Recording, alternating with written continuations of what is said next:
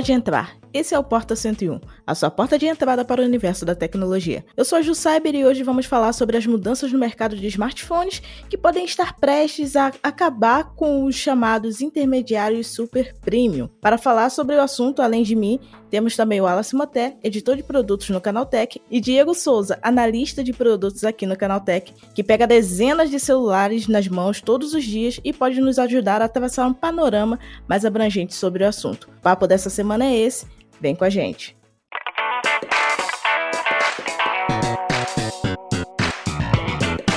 Sejam bem-vindos ao Porta 101, o nosso podcast semanal sobre um tema específico do universo da tecnologia. Toda segunda-feira tem um episódio novo neste feed para você. Lembrando também que tem um outro podcast neste feed, é o Teletransporta, um spin-off do Porta focado só em inovação. É isso, Segue a gente no seu tocador preferido de podcasts para você não perder nada. Ainda tem muita coisa legal em produção por aqui. Vem com a gente.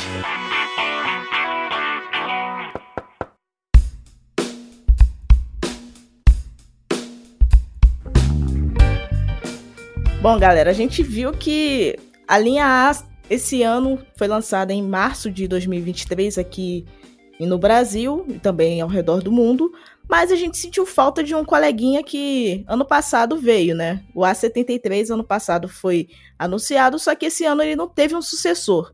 A gente parou no A54 5G, que é agora o mais potente da linha Galaxy A e isso pode representar uma pequena alteração da Samsung no seu formato de lançamento de produtos intermediários premium, e também isso pode ser impactado por outras empresas que vêm fazendo alterações no seu portfólio de celulares intermediários. E também senti falta de um M64 ou até mesmo um M63, porque o Galaxy M62 foi o último lançamento mais avançado dessa linha M que a gente viu e foi lá em 2021. E aí, Diego, você que testou o Galaxy M62, se não me falha a memória, o que você acha que está acontecendo? Porque as empresas estão começando a cortar os celulares mais avançados das suas linhas intermediárias? É para tentar talvez não sabotar, entre muitas aspas, a venda dos topos de linha mais básicos, ou seria uma nova estratégia de mercado que eles estão tentando adotar para manter essa categorização sem ter que extinguir de vez no mercado mobile como um todo? E aí, gente, é um prazer estar aqui novamente. É interessante isso que a Samsung vem fazendo desde o ano passado, quando ela não lançou o S22 FE, e até agora ainda não, não tem nenhuma novidade de S23, FE e tal. E esse ano que ela resolveu extinguir a, a série A70. Uh, ah, acho que é necessidade, né? Porque você vê que o S23 tá aí com especificações um pouco mais modestas, ainda que potentes, em relação aos topos de linha reais, como, como Ultra, por exemplo. E a série FE e o A70 mais potente acaba roubando esse espaço que seria o topo de linha mais barato. Você vê aí o grande sucesso da, do S20 FE, que chegou aí abocanhando todo mundo, basicamente. Pegou aí as vendas do S21, pegou a venda do S22. E ainda hoje em dia é vendido bastante, apesar de, de eu, por exemplo, não recomendar mais. E o A70 ao contrário, ele não vendeu tanto como, como esperado em relação ao A50, né, que sempre aparece aí nas, nos tops de, de vendas no Brasil e no mundo. E acho que a Samsung resolveu extinguir essas duas linhas para deixar espaço para os topos de linha mais baratos deles. É, de certa forma faz sentido, né? Porque se a gente for olhar o A54, por exemplo, ele tá bem avançado. Ele tem um corpo de um celular topo de linha, com um preço que está caindo cada vez mais e colocando ele no mesmo patamar que o A53, que tinha sim algumas configurações interessantes, mas que não era tão avançado fisicamente quanto é o A54, porque venhamos e convenhamos, quando a empresa implementa materiais mais resistentes e mais bonitos no aparelho, por exemplo, troca o plástico pelo vidro, isso encarece o produto, mas o A54 está sendo um equilíbrio dos dois mundos, né? Ele consegue ter um material de construção mais avançado e ao mesmo tempo ter um preço mais acessível para agradar a galera que busca celulares intermediários e quer ter uma experiência topo de linha, mas também quer fugir do S20 FE porque, querendo ou não, o hardware dele já está ficando meio defasado, porque é um celular que vem sendo requentado, entre muitas aspas, desde 2020. Então, não tem como, uma hora ou outra, é inevitável que a, galera que queria ter um S20 FE 5G vai pegar uma opção um pouco mais recente em termos de chipset. e também em longevidade quando o assunto é atualização de sistema e pacote de segurança como um todo, né? E o Wallace, o que, que você está achando dessa alteração toda do mercado mobile? É, pô, eu acho que isso tem muito a ver com o que o Diego falou de organizar o portfólio, né? Porque você não tem como ter, vamos colocar aí em dólares que fica mais fácil de, de organizar porque tem uma faixa ali de preço mais baixa. É, você não tem como ter aparelhos ali como o Galaxy A54, A74 na faixa já batendo nos 700 dólares. Se você vai vender o seu top de linha, no caso do S23, por 800 dólares, por 700, por 700 dólares, ia ficar ali um muito próximo do outro e acabar canibalizando as vendas.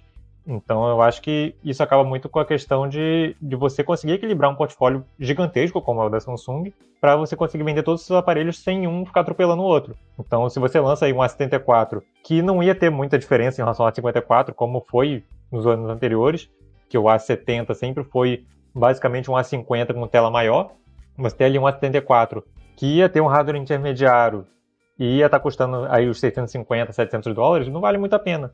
É melhor você já comprar o S23 que vai estar tá com um hardware top de linha, vai ter outras coisas que os intermediários ainda não possuem, por um preço ali muito parecido. É, acaba sendo melhor você pegar um top de linha, que é o modelo base ali. Ele não tem algumas coisas que o Ultra traz, por exemplo. Você pega o Ultra, tem a TS Pen, tem, o, tem a câmera melhor, tem uma tela melhor, etc. Mas ele já é um top de linha. Ele tem hardware potente, ele tem uma bateria boa, ele tem desempenho para muitos anos, tem uma tela melhor, tem um áudio melhor. Então, vale mais a pena você pagar ali naquela faixa dos 800 dólares por um top de linha do que você gastar os 700 num intermediário.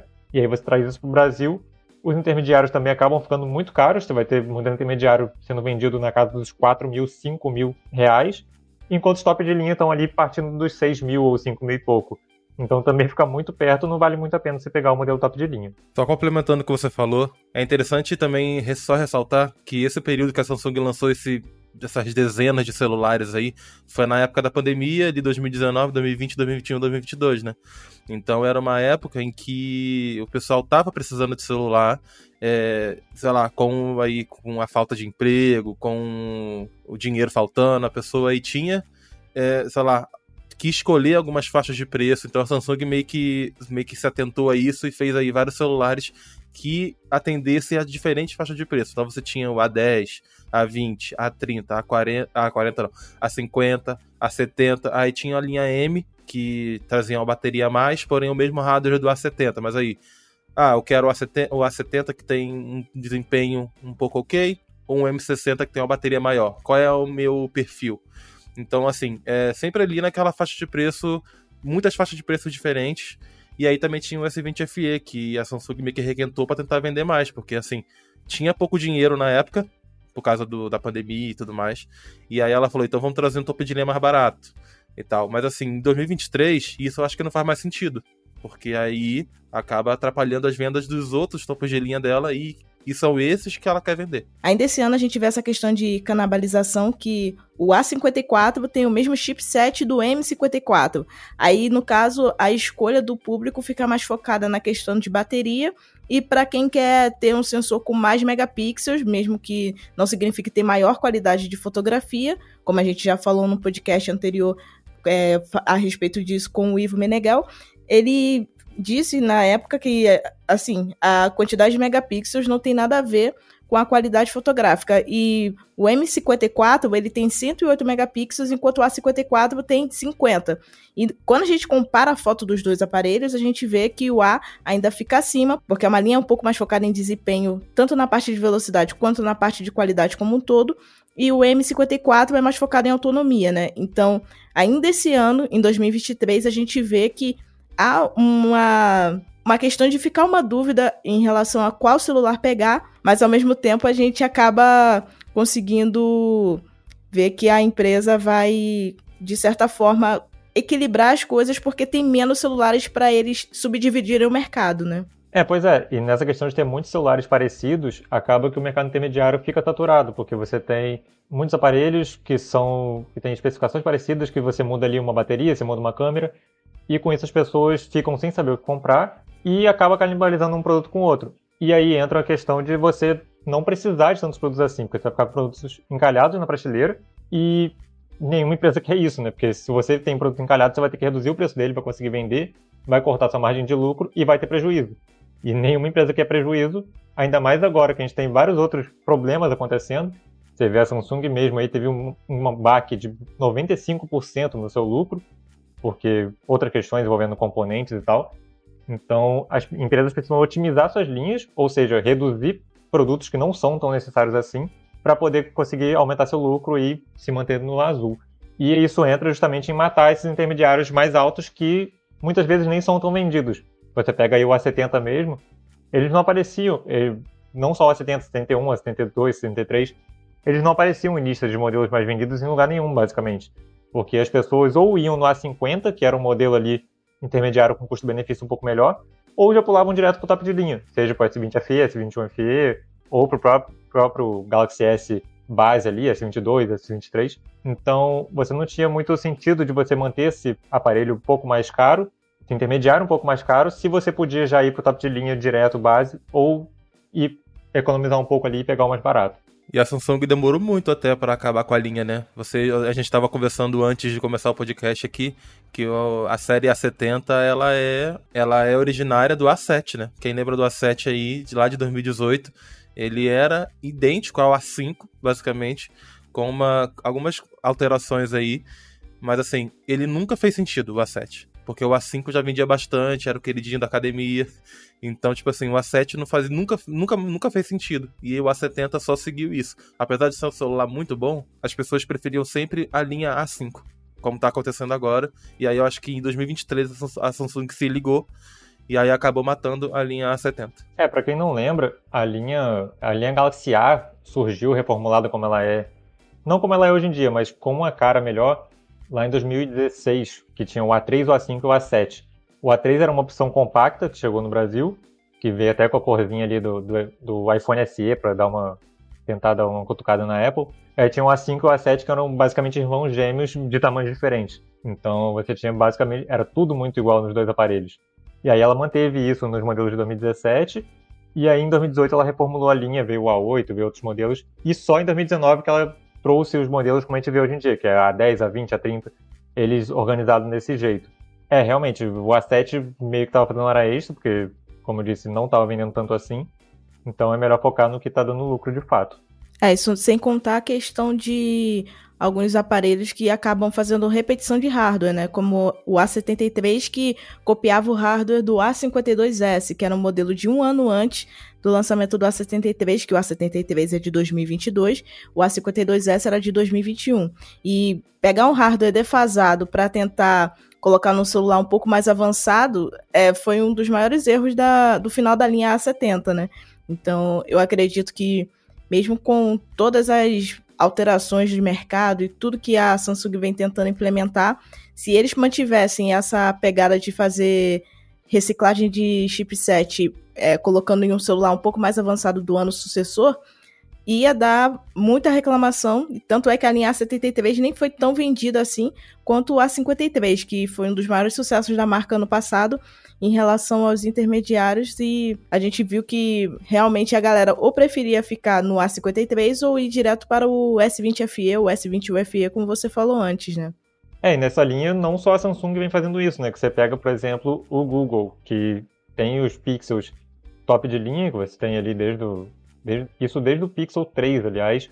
Você tem sempre os pixels top de linha e você tem os pixels intermediários, que são que geralmente foram aparelhos muito bons até. Eu tive Pixel 3A, tive o Pixel 4A. Eram aparelhos que, inclusive, tinham bateria melhor do que o Pixel top de linha, que era um ponto muito interessante, porque os Pixels normais sempre tiveram bateria ruim.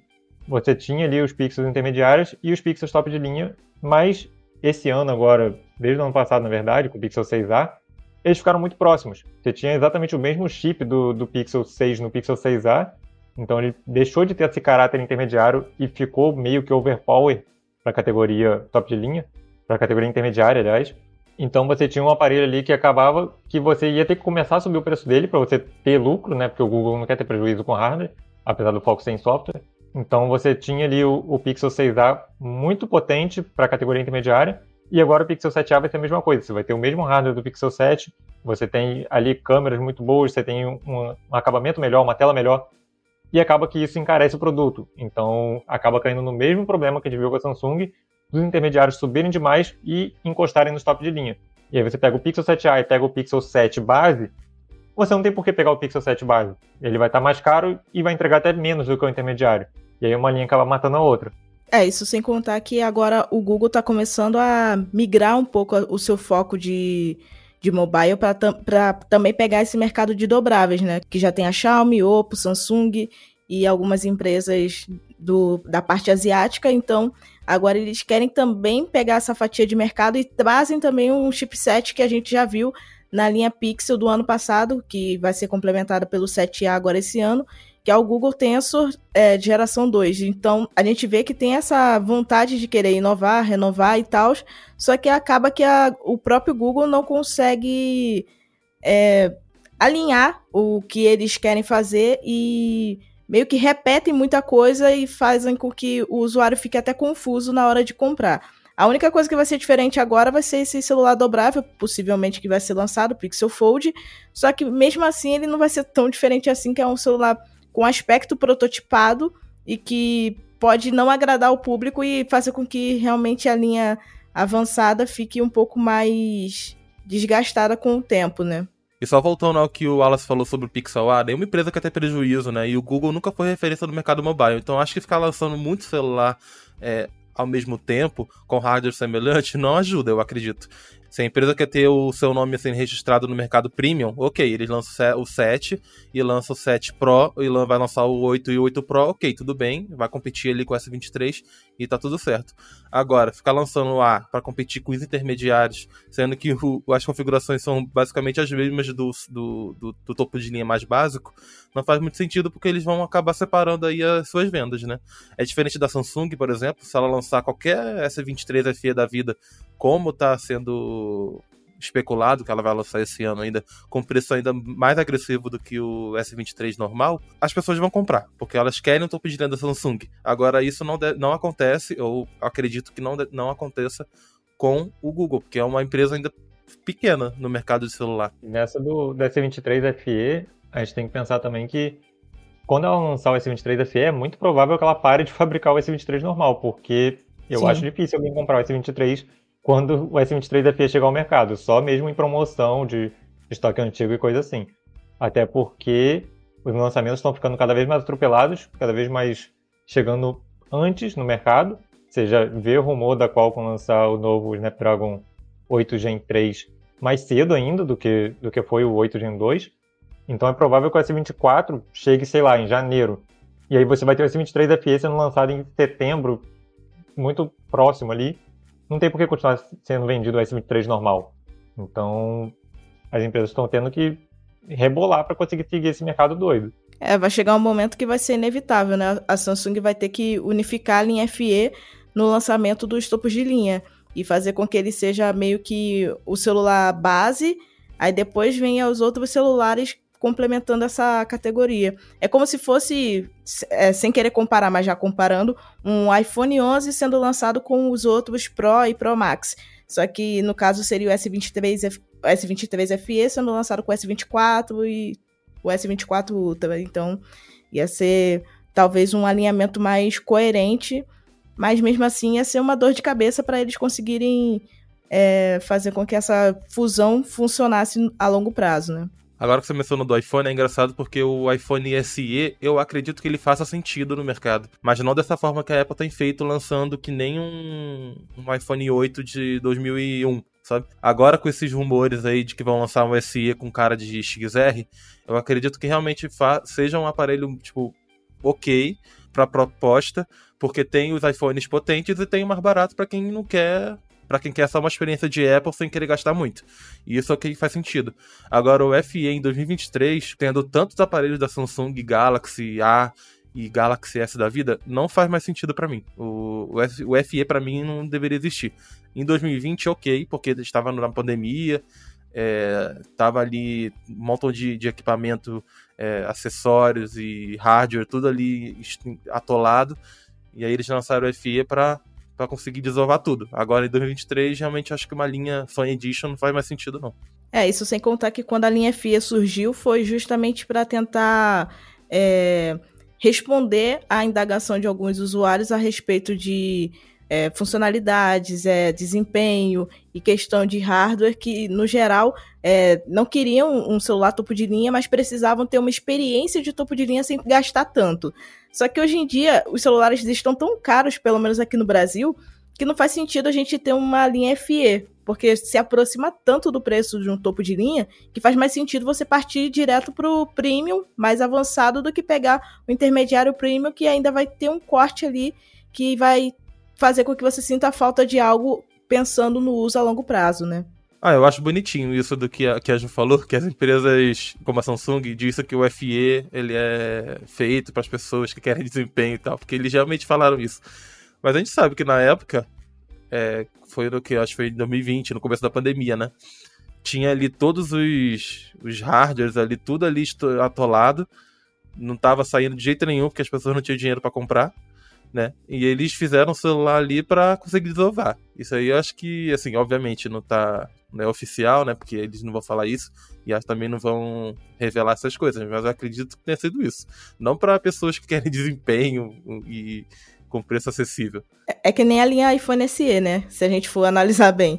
É, é um estoque de hardware defasado que a Apple vai liberando aos poucos para o mercado. É, demorou bastante para a linha SE ficar com um visual um pouco mais recente, é, recente que eu digo de 2017 para cá, porque eu, o iPhone SE tinha o visual do iPhone 5S, se eu não me engano. Então era um celular que era lançado em 2020 com o visual de 2015. Então era bizarro ver isso na, na prática, porque a gente sabia que a Apple já estava avançando muito nos topos de linha, aí pegavam um celular que era caracterizado como intermediário, muito abaixo do que a gente esperava, ou do que o mercado realmente queria. Exato, exatamente, Ju. Mas foi o que eu falei. O iPhone SE em 2023, eu acho que ele faz sentido porque as pessoas que não queiram é, um iPhone caro, como o iPhone 14, 15 da vida, eles vão atrás do SE se eles tiverem um design mais, mais atual. Então acredito que eles façam sentido no 23. É, mas assim, o FE acredito que já não. É, isso aí, na verdade, voltando para a Samsung, a linha FE, eu acho que se real, realmente o que a Ju falou de lançar tudo junto faria mais sentido, que é basicamente o que a Xiaomi faz. Que ela lança ali o Xiaomi 13, o 13 Pro e o 13 Lite. E aí, algum tempinho depois, ela lança o 13 Ultra, que é o super ultra top de linha boladão. Então, você tem a, a, o 13, o 13 Pro e o 13 Lite, que são modelos muito parecidos é, em termos de design, mas que cada um tem ali o seu foco, o seu público. Então, se você quer o, o, a experiência do Xiaomi 13, da linha Xiaomi 13, mas quer pagar um pouco menos, você pega o Lite, que vai ser um intermediário mais potente, vai ser um negocinho mais legal ali, mas vai te dar essa sensação de ter um Xiaomi 13. E aí, se você quer o super ultra premium da, da linha, você pega o Ultra, se você não quer nenhum dos dois ali, você pega ou o Pro ou o 13 base. Que na verdade, para mim, eu acho que o 13 base nem tinha que existir. Você tem o. Você transformava o Lite no 13 base, o, o, o normal no, no, Pro e o outro no Ultra e deixava três modelos, que eu acho que quatro modelos é muita coisa. E também eu acho que é por isso que a Apple não tem conseguido emplacar o seu quarto iPhone, como vem tentando desde, a, desde lá do 12 mini. Uh, a Apple tá lá com o iPhone 12, 12 mini, 12 Pro, 12 Pro Max e aí fez com 13, e aí desistiu, e com 14 ela veio com Plus, que também não está rendendo. Que eu acho que é justamente por isso, você quatro modelos na mesma linha não, não faz sentido. Porque você não tem público para isso tudo na categoria top de linha. É, na categoria intermediária você pode ter 200 aparelhos porque tem muito público e tem muita gente querendo gastar pouco. Mas os top de linha são um público mais exigente, mais específico ali, que quer uma coisa, que é outra. Você não tem demanda suficiente para ter quatro modelos na categoria top de linha.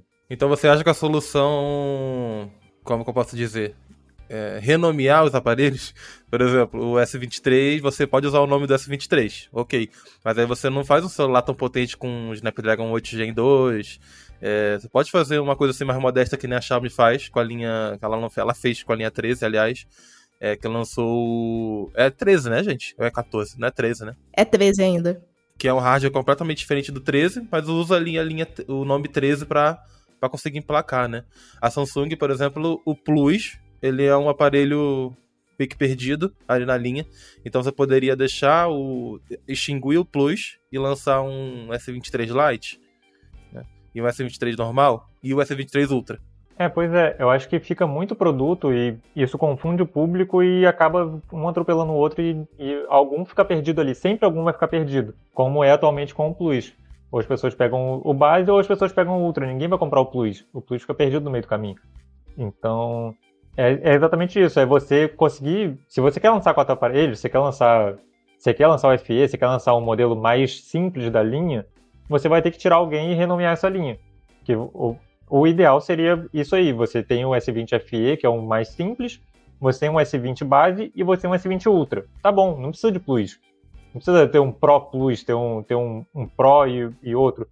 Você só precisa de três modelos, não precisa de quatro. Fica muita coisa. É, a gente viu isso na prática com a Samsung em 2019, né? Quando eles lançaram o S10, que tinha S10e, S10 Lite, S10 Plus, S10 é, normal. E foram quatro modelos de, do mesmo celular para tentar subdividir o mercado de topo de linha.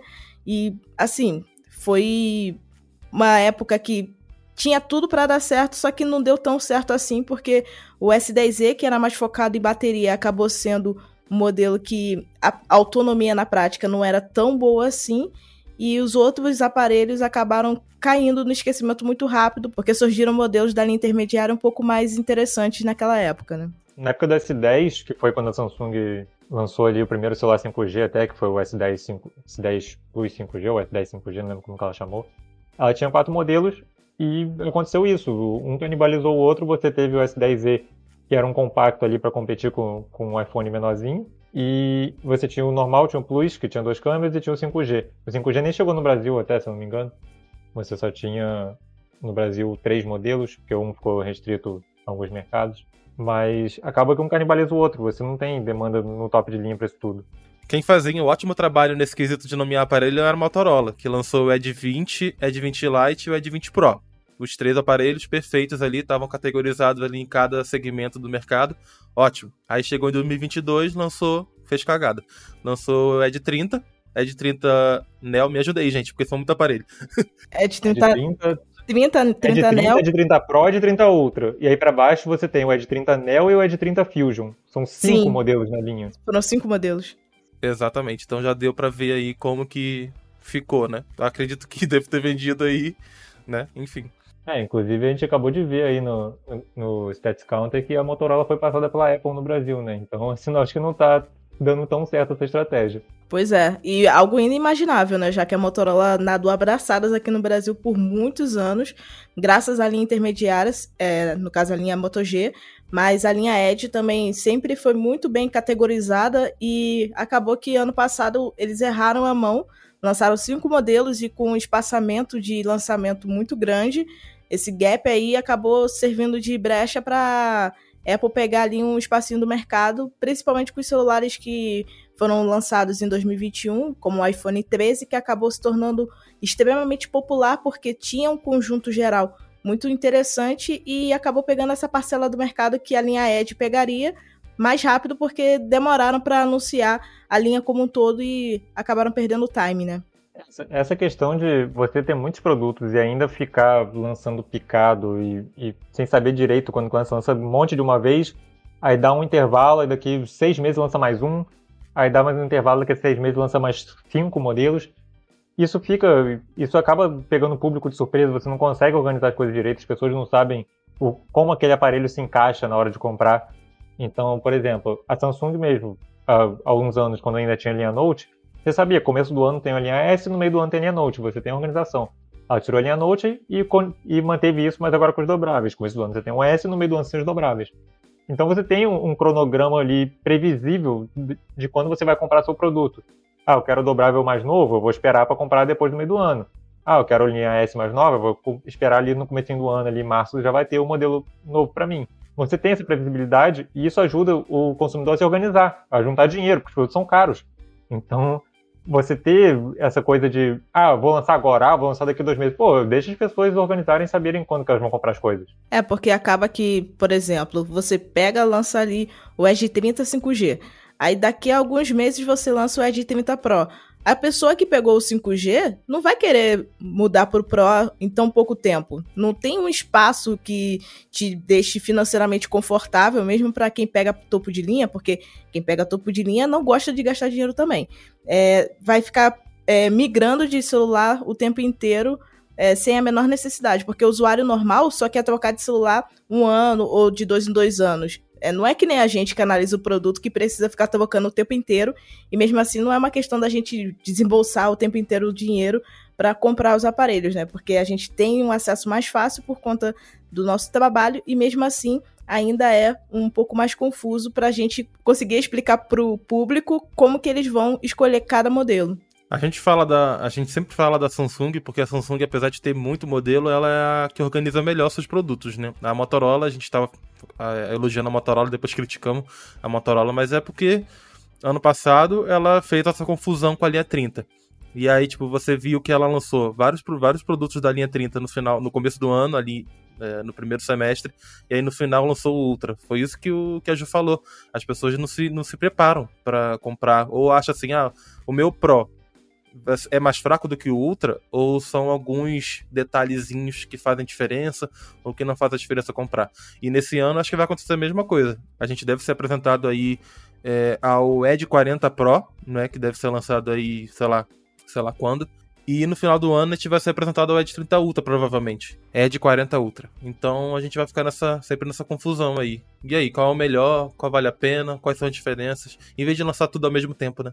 É, pois é. E aí você cai naquele negócio de como a, como a empresa não consegue lucrar tanto com os modelos top de linha por própria falta de organização dela mesma, muitas vezes, como esse caso de lançar aparelhos com intervalos é, aleatórios, por assim dizer, você acaba que as empresas começam a focar muito em intermediários, que aí é o caso também na própria Motorola, que a linha Moto G virou uma bagunça, você tem 200 aparelhos, aí você tem os modelos que ela lança o tempo inteiro, inclusive ontem mesmo ela lançou mais três Moto Gs lá fora, daqui a pouco deve chegar alguma coisa no Brasil, então você tem muitos produtos ali inundando o mercado, e aí a empresa fica meio que sem saber o que fazer, porque ela, ah, eu vou lançar muito intermediário, ah, mas vai canibalizar os, os tops de linha, o que, que eu faço? E aí fica nessa de você sem saber o que fazer, você acaba não faz nada muito bem e vai perdendo o mercado até conseguir se organizar. É, e quando o assunto são empresas que têm uma linha confusa, a gente não poderia deixar de citar a Realme, né? Que já lançou alguns aparelhos aqui no Brasil, mas mesmo assim é, os usuários ficam muito confusos em relação a qual modelo pegar, porque enquanto alguns modelos estão sendo anunciados aqui no Brasil, os seus sucessores já estão chegando na China. Né? É, você tem a Realme que está ali com que tem a linha numerada, que já está no 10, vai lançar o 11 agora, inclusive esse mês já. Então, é, está chegando o produto no Brasil, ao mesmo tempo que já está lançando o produto na China, as pessoas ficam meio perdidas, ainda mais quem costuma acompanhar o canal Tech, que acompanha as notícias diariamente. Então, ela foca muito em modelos intermediários muito por causa disso, que você tem um mercado mais dinâmico, que você consegue ficar inundando o mercado o tempo inteiro de coisa, e aí acaba que ela se perde um pouco nos tops de linha. Você tem a linha GT ali que tentou dar uma subida de nível, mas acabou que meio que desistiu. Então, ela não está entrando muito no top de linha justamente por causa disso, que ela está focando mais nos intermediários para ver se consegue se, popularizar. É, porque é como a gente falou naquele podcast sobre o mercado mobile, né? Sempre tem uma empresa tentando pegar o, a, a, a parte que a LG deixou órfã de público, né? Então, a Realme está tentando se encaixar nesse mercado, nessa nessa linha de pessoas que ainda estão em busca de um de uma marca que consiga chegar no mesmo patamar que a LG tinha de fidelização e tudo mais, só que ainda peca em alguns quesitos que fazem diferença para o usuário. Por exemplo, a Samsung disponibiliza os aparelhos e disponibiliza também o tempo de atualização que eles terão ao longo do prazo de comercialização deles. E até mesmo depois que eles saem de linha, quando a pessoa já tem o aparelho em mãos, sabe que vai receber atualização por um determinado tempo. No caso da Realme, é, eles não deixam isso muito nítido no momento do lançamento. Hoje em dia estão deixando um pouco mais claro do que antigamente, quando eles chegaram aqui no Brasil, mas ainda assim é um, é um gap de atualização que ainda deixa o público muito confuso se vai receber uma atualização de sistema, ou duas, ou se vai receber mais atualizações do pacote de segurança. Tudo ainda fica muito implícito e isso deixa também o público confuso no geral, que não só os modelos dos celulares confundem, por serem aparelhos que são lançados aqui no Brasil e já tem um tempo grande de mercado lá na China, mas também a questão de update.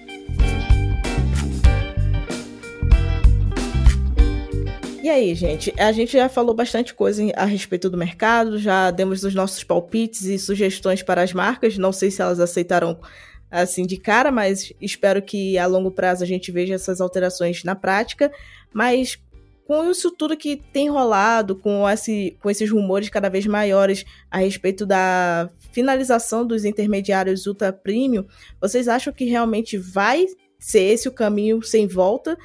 Que a gente realmente vai ver uma extinção dessa categoria no mercado, ou quem sabe eles vão conseguir recategorizar tudo e manter ali essa linha de intermediários premium, ou quem sabe também a gente vai talvez aí focar mais em celulares topo de linha para substituir esses modelos que seriam categorizados como intermediários é, daqui para frente. É, a gente já deu várias dicas aí para as empresas. Espero que elas, elas escutem esse podcast mas assim, eu acho que foi o que eu falei no começo. É, há dois, três anos, era um período ok você lançar vários aparelhos para atender a vários perfis de usuários, faixas de preço e, e, e, características, né?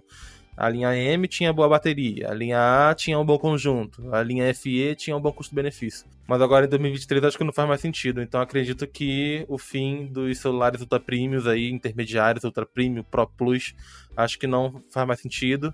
É, deixa só o intermediário, um intermediário ok, bom, que vá atender às expectativas do pessoal. E aí, se a pessoa quiser mais, ela vai para os topos de linha e paz. É isso. Na minha opinião, é essa. É, no, eu acho que o mercado, de, mercado de smartphones, o mercado de tecnologia como um todo, é uma coisa muito dinâmica, né? Então não dá para cravar que ah, vai acabar. Porque a gente não sabe o dia de amanhã, tanto a economia influencia nisso, a questão de produção, a questão de tecnologias que vão aparecendo influencia nisso. Então, por exemplo, os dobráveis. É muito provável que daqui a um tempo os tops de linha sejam todos dobráveis. Quando a tecnologia estiver madura o suficiente para isso, eu não vejo por que isso não acontecer. Você vai ter os tops de linhas ali no formato flip, formato fold, o formato enrolável, outros formatos que vão surgir aí com três dobras, etc. Esses vão ser os verdadeiros tops de linha, vão ser os que as pessoas querem como modelos realmente que elas vão querer gastar dinheiro a mais para poder comprar. Não só os modelos top de linha que tem hoje em dia, que são os formatos tradicionais de barra. Então, eu acho que o mercado é muito dinâmico. Eu vejo esse caminho, que os modelos de barra vão ser intermediários.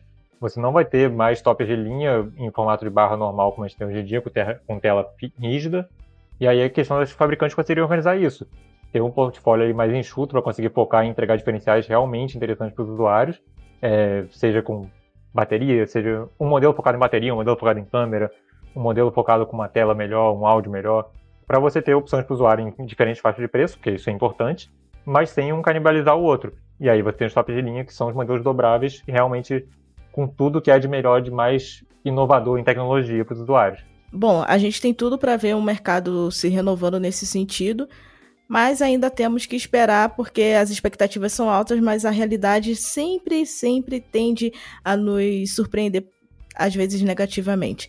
Mas espero que não, espero que realmente a gente veja o mercado avançando e que talvez a gente consiga chegar no equilíbrio e os intermediários consigam se manter aí para atender a um público que ainda gosta de ter modelos que são categorizados assim, né?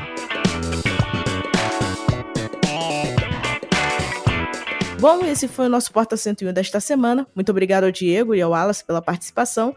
Mais uma vez, lembro a vocês que nós começamos o assunto por aqui, mas é legal quando vocês trazem mais coisas para a gente falar aqui sobre o episódio. Então, mande o seu e-mail com o comentário para podcast@canaltech.com.br para conversar com a gente. Lembrando também que esse programa é feito por uma equipe super dedicada. Quem produz e roteiriza é o Wallace Moté, a edição é de Vitinhas Varim e a apresentação sou eu, Ju Cyber. A revisão de áudio é da dupla Gabriel Rime e Mari Capetinga, a trilha sonora é uma produção de Guilherme Zumer e as carpas são artes lindas feitas por Rafael Damini. Um beijo e até semana que vem.